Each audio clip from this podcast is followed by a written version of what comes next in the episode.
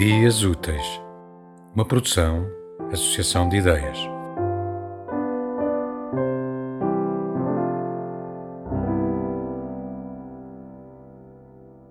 Parabéns, uh, Luís Carmelo, parabéns.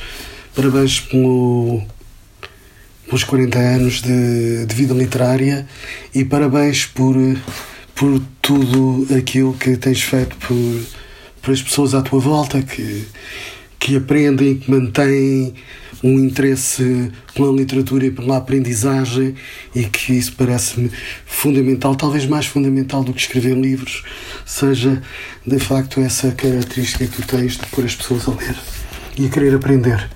Muito obrigado por isso e parabéns uma vez mais. Agora, como tu sabes, há um livro teu que eu tenho um grande apreço e que, pelo qual, com o qual eu já fiz uh, um curso que é o Cálice e eu vou ler apenas uma passagem deste livro. Deve ter sido no segundo dia de setembro. Lembro-me de que a trepadeira não parava de crescer, cobria já uma das janelas do resto do chão e as primeiras ramagens com espinhos pontiagudos apareceram a ameaçar uma varanda do primeiro andar. Foi o que vi no momento em que abri a janela do quarto.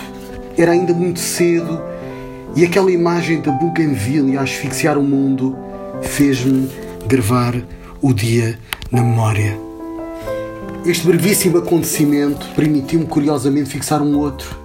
Tinha ido ao café do bairro e, no caminho de regresso a casa, a teia de um novo romance deu-se-me a ver com nitidez. Uma pessoa partia de comboio, via-se no meio de um acidente grave e salvava-se para um fio. Durante esse tempo ínfimo que não parecia ter fim, o protagonista iria cruzar-se com um conjunto de histórias mirabolantes, a maior parte das quais podia de facto ter ocorrido. Entre as primeiras e as últimas linhas do romance, decorreriam só alguns instantes. Muito obrigado, Luís. Um grande abraço. Que este dia seja eterno.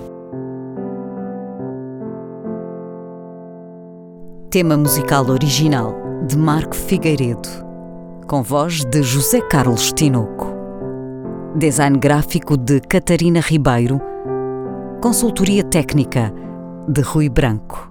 Concessão e edição de Felipe Lopes.